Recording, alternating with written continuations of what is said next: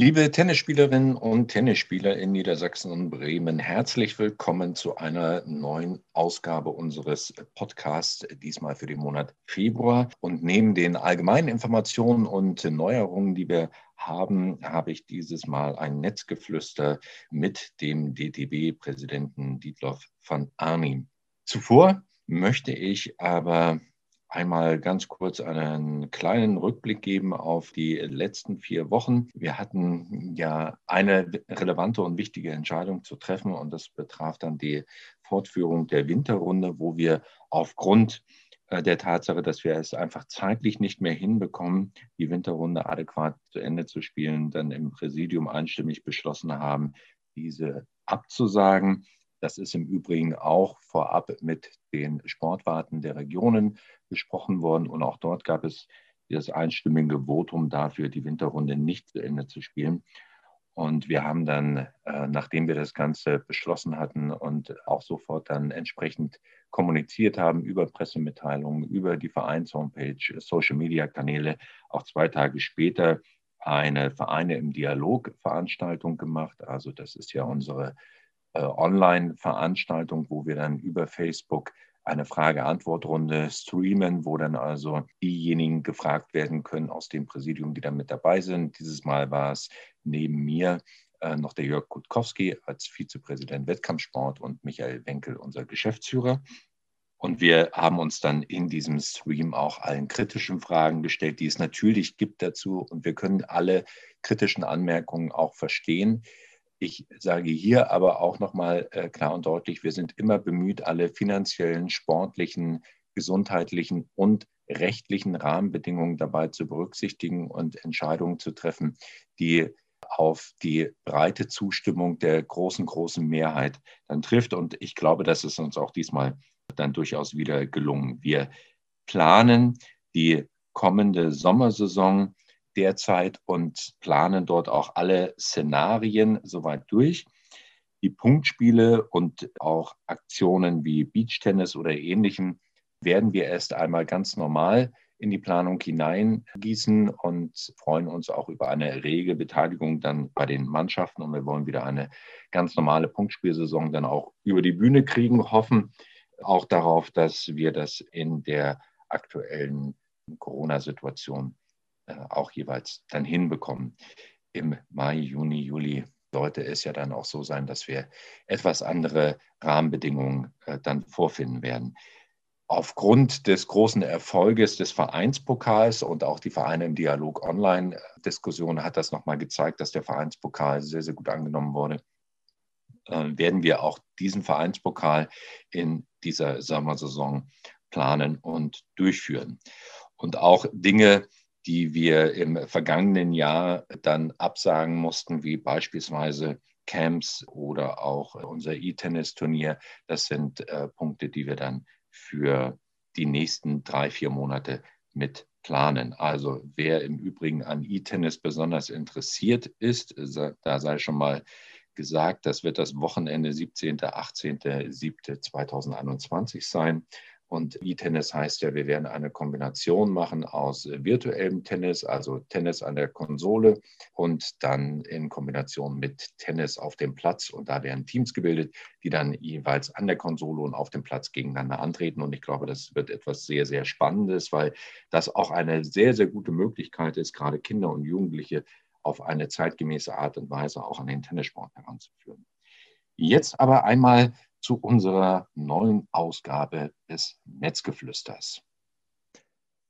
In der heutigen Ausgabe unseres Netzgeflüsters bin ich mit Dietloff van Arnim, dem neuen Präsidenten des Deutschen Tennisbundes, äh, verabredet. Hallo, lieber Dietloff.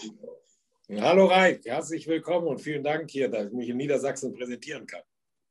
In Niedersachsen und Bremen freuen wir uns immer über unsere Talkgäste, die wir haben äh, bei diesem Netzgeflüster. Wie fühlt es sich denn so an nach den ersten 100 Tagen äh, dieses Jahr?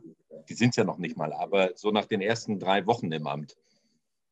Ja, fast drei Wochen. Ich muss sagen, der Stapel ist relativ groß an Arbeit, der auf einen zukommt. Erstmal habe ich mich gefreut über die vielen Glückwünsche von Tennisspielern von Journalisten, die ich nun alle von meiner Historie kannte Und jetzt würde ich sagen, müssen wir schnell an die Arbeit gehen. Und wenn ich sage, wir, Reik, du bist ja auch Teil des Präsidiums und wir wissen, dass wir da schöne, spannende Aufgaben vor uns haben. Äh, das stimmt, also vielleicht nochmal ganz kurz zur Einordnung. Wir hatten ja eine, eine, Änderung in der Satzung auch des Deutschen Tennisbundes, wonach dann Präsidenten von Landesverbänden auch äh, Vizepräsidenten im DTB werden können. Und ähm, mit dem Helmut Schmidbauer aus Bayern, dem Bayerischen Landesverbänden und mir sind dann zwei in das Präsidium des DTB gewählt worden. Und eine unserer Hauptaufgaben, und da sind wir ja schon bei dem, den äh, Punkten, die abzuarbeiten sind, bei dem Stapel, der sich gebildet hat, Dietloff. Eine der Hauptaufgaben ist ja auch, äh, Landesverbände, Bundesverbände nochmal äh, näher aneinander zu bringen und an vielen Stellen äh, noch besser miteinander zu verzahnen. Und auch über diese Art der Zusammenarbeit wollen wir ja genau das erreichen. Das steht ja bei mir auf der Agenda, steht bei dir ja auch ganz genauso mit auf der Agenda. Ja, ich glaube, wir müssen einfach viel mehr miteinander reden, viel mehr und zwar jeder, der im Tennis, sage ich mal, involviert ist. Wir haben so viele tolle Nachrichten vom Tennis, die wir noch nicht mal intern manchmal kommunizieren. Extern, sage ich mal, fällt es uns noch, auch noch schwieriger. Und da könnte ich bei so vielen Meldungen anfangen, die einfach positiv zum Tennis sind. Das fange ich aber jetzt nicht alles an, sonst ist der Podcast zu Ende, bevor ich ausgesprochen habe. Und deswegen ist es unsere Aufgabe hier, mit jedem Landesverband, mit jedem Verein, mit jedem Journalisten, mit jedem Tennisspieler mehr in die Kommunikation zu kommen und die eigentlich zu bestärken, was Tennis für ein toller Sport ist. Genau, wir haben ja aktuell die Situation, dass wir auch Tennis spielen dürfen in der Halle. Das ist ja jetzt bundesweit nicht einheitlich geregelt. Ähm, ich weiß, dass das ja auch ein Thema ist, was dir sehr stark mit auf der Seele liegt. Ja, ich glaube, in Bremen, Niedersachsen ist der große Vorteil, dass, sag ich mal, ihr in der Halle Tennis spielen dürft, sogar und auch draußen. Das ist in Nordrhein-Westfalen, Sachsen und Bayern nun ganz anders. Wir durften zuerst gar nicht mehr den Sport ausüben, jetzt seit zwei Monaten. Und ich habe es immer gesagt, Tennis kann nicht das Problem sein, sondern es ist Teil der Lösung, gerade wenn man an ganz die Kinder denkt, die raus sollen. Und ich bin ganz, sage ich mal, sehr positiv erfreut, dass wir jetzt in Nordrhein-Westfalen seit Montag spielen können. Ich weiß, die erste Anlage in Krefeld hat bei uns offen. Die ist ausgebucht bis Sonntag in einer Woche. Der nimmt länger keine Buchung an. Und da sieht man, die Leute wollen raus, die wollen Tennis spielen, die warten darauf. Und viel Spaß, würde ich sagen, an alle, die die Plätze jetzt aufbauarbeiten müssen. Die kriegen jetzt ganz schön Druck von den Vereinsmitgliedern. Das definitiv und das äh, tolle Wetter derzeit, das äh, sorgt ja eigentlich noch für zusätzliche Lust damit dabei. Gut, das wird sich jetzt nächste Woche dann auch wieder ein bisschen erledigt haben, aber äh, aktuell haben wir ja ein sehr, sehr schönes Wetter damit dabei. Damit die Leute, die uns zuhören, äh, dich vielleicht auch ein kleines bisschen näher noch kennenlernen, was bist denn du so für einer? Wie tickst denn du so? Bin ich für einer? Gute Frage. Wahrscheinlich müsste ich das meine Lebensgefährtin und meine beiden Töchter fragen. Aber ich bin 60 Jahre an, ich bin Rheinländer. Beim Rheinländer sagt man ja, wenn man es böse ist, der redet erst und fängt dann an zu denken. Ich hoffe, das ist nicht so ganz der Fall bei mir. Aber ich bin gebürtiger Düsseldorfer, bin seit 50 Jahren begeisterter Tennisspieler. Ich durfte erst mit zehn Jahren anfangen mit den schweren Holzschlägern. Äh, mache das heute noch mit großer Begeisterung. Wir haben eine Mannschaft, die spielt auch fast schon so lange zusammen. Äh, mache gerne Medenspiele, spiele gerne Tennis und habe mich immer gerne im Tennis auch im Sport engagiert und wer es vielleicht weiß oder nicht, wir hatten die ATP-Mannschaftsweltmeisterschaft in Düsseldorf. Für die habe ich 30 Jahre in verschiedenen Funktionen gearbeitet. Zum Schluss war ich verantwortlich dafür und es hat einfach unfassbar viel Spaß gemacht, auch so eine Aufgabe im Team zu meistern. Ja, wir hatten dann beim Turnier bis zu 170 Leute, die das ehrenamtlich gemacht haben. Und da war schon viel Kommunikation notwendig. Ja, also da sprichst du ja einen wichtigen Punkt an, nämlich das Ehrenamt, äh, ohne das ja auch im Tennissport überhaupt nichts läuft. Ähm, was war denn deine ganz persönliche individuelle Motivation, dann auch für das Amt des Präsidenten zu kandidieren? Na, vielleicht eins vorher. Ich habe immer von, was ich gerade gesagt habe, beim Turnier, was ich dann die letzten 15 Jahre auch teils beruflich gemacht habe, immer von Ehrenamtlern groß profitiert. Und ich habe immer gesagt, wenn man sich leisten kann, dann sollte man, wenn möglich, das auch zurückgeben und bin dann im Tennisverband Niederrhein gefragt worden, nachdem wir kein Turnier mehr hatten, ob ich mir das vorstellen könnte, da zu kandidieren. Das war der ähnliche Job, den du, Reik, jetzt in Bremen, Niedersachsen machst. Das habe ich gesagt, das mache ich gerne. Und als ich jetzt gefragt worden bin, im DTB das zu machen, habe ich mir schon gut überlegt, weil auch die zeitliche Aufgabe enorm ist. Aber ich glaube, wenn man die Möglichkeit ist und man kann, und es geht einem relativ gut, das muss ich dann für meine für meine Person einfach sagen, da sollte man einfach, wenn es geht, was zurückgeben. Daran so bin ich erzogen worden, das habe ich gerne übernommen und mache das jetzt gerne, dass ich was zurückgebe. Und hoffentlich auch noch erfolgreich im DTB. Das wäre schön. Wir hatten ja, Dietloff, zu Beginn unseres äh, Gesprächs schon einmal über die anstehenden Aufgaben gesprochen. Und ein Punkt war ja auch, dass du gesagt hattest, oder da sind wir uns ja einig drin, äh, dass die Kommunikation insgesamt zwischen Bundesverband, Landesverbänden äh, intensiviert wird. Was sind denn sonst noch so aus deiner Sicht die drei größten Sachen, die wir so vor der Brust haben in den nächsten drei Jahren? Also ich glaube, was in vielen Bereichen ist, wir können uns in der Vermarktung im DTB besser aufstellen. Das ist auch ein klares Mandat, was wir bekommen haben, Reik, das weißt du auch.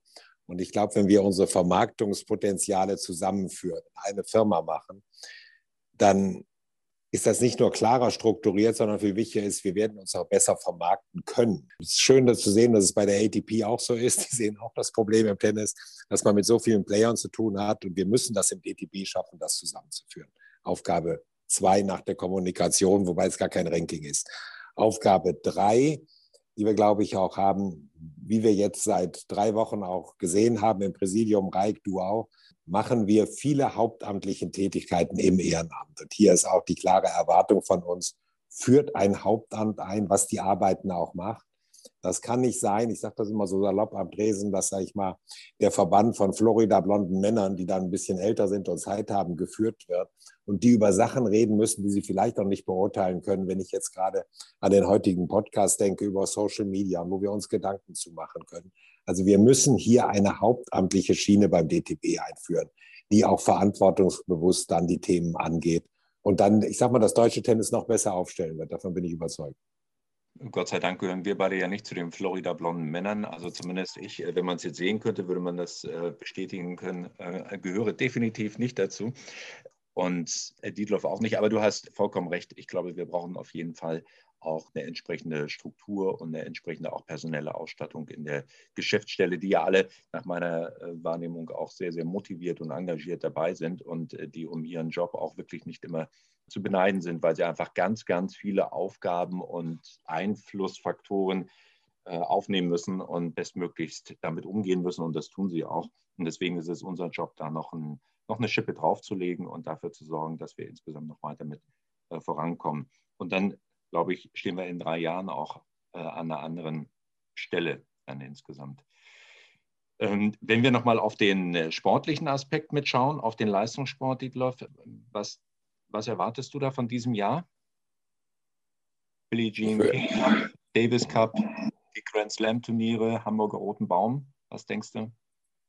Also das Erste, was abgesagt wurde, ich dachte, da müsste ich fast schon als erstes hin, habt ihr ja im Präsidium gesagt, war der Billie Jean King Cup in Budapest. Der ist schon abgesagt. Am 15. April hätte der stattgefunden und auf unbestimmte Zeit in den, ich sag mal, Herbst bis Winter dieses Jahres verschoben. Ähm, ich hoffe, dass wir unter Zuschauern spielen können. Äh, ich hoffe, dass das bei allen Turnieren sind, die in Deutschland sind. Ich bin sehr erfreut, dass die Turnierlandschaft in Deutschland wächst. Auch das ist ein tolles Zeichen, dass man sieht, es ist neben den bestehenden Herrenturnieren in Halle, Stuttgart, München und Hamburg, ist jetzt noch, sage ich mal, zwei Damenturniere zu dem Porsche Grand Prix dazugekommen mit Berlin und Hamburg und Köln. Also da sieht man auch, dass das Interesse da ist, was zu tun. Und ich kann den ganzen Veranstaltern und uns da überall wünschen, dass sie tatsächlich unter Zuschauern spielen. Das betrifft genauso die Tennis-Bundesliga, die auch eine tolle Veranstaltung ist und wo die Leute auch gerne alle hingehen und Tennis live erleben wollen. Und dann brauchen wir noch sowohl bei den Frauen als auch bei den Männern entsprechende Erfolge im Spitzensport und äh, dann äh, passt das auch sehr, sehr gut zusammen. Soweit äh, Dietlof van Arnim, der neue Präsident des Deutschen Tennisbundes. Ganz herzlichen Dank, dass du dir die Zeit mitgenommen hast für unseren kurzen Talk. Und wir machen weiter mit den anderen Themen, die uns noch auf der Seele liegen. Nach dem Netzgeflüster blicken wir noch einmal ganz kurz auf weitere Themen. Zum einen haben wir einen neuen Partner im TNB gewonnen mit der Firma SMC2. Das ist eine Firma, die sich im Bereich von Leichtbau, Tennis und Freilufthallen bewegt. Der große Vorteil für unsere TNB-Vereine besteht darin, dass äh, durch die Zusammenarbeit mit SMC2 wir ein komplettes Partnerportfolio anbieten können für den Tennisanlagenbau. Das heißt, wir sind in der Lage, Hallensysteme, Freiplätze, Lichttechnik, Ladestationen durch Kooperationspartner mit ab beobachten zu können. Und wir fordern noch einmal auch gern alle Vereine auf dazu, rechtzeitig, regelmäßig in Infrastruktur zu investieren. Und alle Fragen werden auch von der TNB-Geschäftsstelle sehr, sehr gern dazu beantwortet. Und das schließt technische Fragen, Finanzierungsfragen ein. Und gleiches gilt auch für den Bau von Beachtennisanlagen oder Paddlecourts oder ähnlichem. Also der Appell an alle, die in den Vereinen dafür verantwortlich sind, äh, lautet, nutzt bitte auch die Kompetenzen des TNB, um die Infrastruktur immer up-to-date zu halten. Ein weiteres Thema, welches ich noch ganz kurz ansprechen möchte, ist, dass wir auf unseren Social-Media-Kanälen nochmal eine zusätzliche Aktion starten werden, äh, die da lautet, warum Tennis? Warum Tennis? Eine, eine ganz simple Frage, aber es fällt ja wirklich schon auf, dass ganz viele ehemalige Spitzensportler Tennis spielen. Also insbesondere aus dem Bereich Fußball fällt das immer wieder auf oder auch beim Handball. Also ganz viele Ballsportarten. Also ganz viele Sportlerinnen und Sportler, die mal in Ballsportarten unterwegs waren, kommen dann, nachdem sie ihre Leistungssportkarriere, ihre Spitzensportkarriere absolviert haben, zum Tennis. Und wir werden in jedem Quartal mit einem Spitzensportler künftig reden oder mit einer Spitzensportlerin und werden auf den Social-Media-Kanälen das entsprechend auch kommunizieren. Und insofern freuen Sie sich, freut ihr euch drauf, dass wir dann auch in Kürze solche Persönlichkeiten mit zu Wort kommen lassen können bei der Beantwortung der Frage, was ist eigentlich so toll an Tennis? Und jeder kann ja auch für sich individuell diese Frage beantworten. Und wenn ihr oder sie irgendetwas Besonderes findet, wo ihr sagt, das ist das Tolle am Tennis aus meiner Sicht, dann schickt das auch gerne über die Social-Media-Kanäle äh, einmal mit hoch und unter dem Hashtag Wir sind verliebt in Tennis kann das auch mit beantwortet werden. In diesem Sinne, das war es für heute. Vielen, vielen Dank fürs Zuhören. Ihr und euer Reik Packeiser. Adieu und bis bald.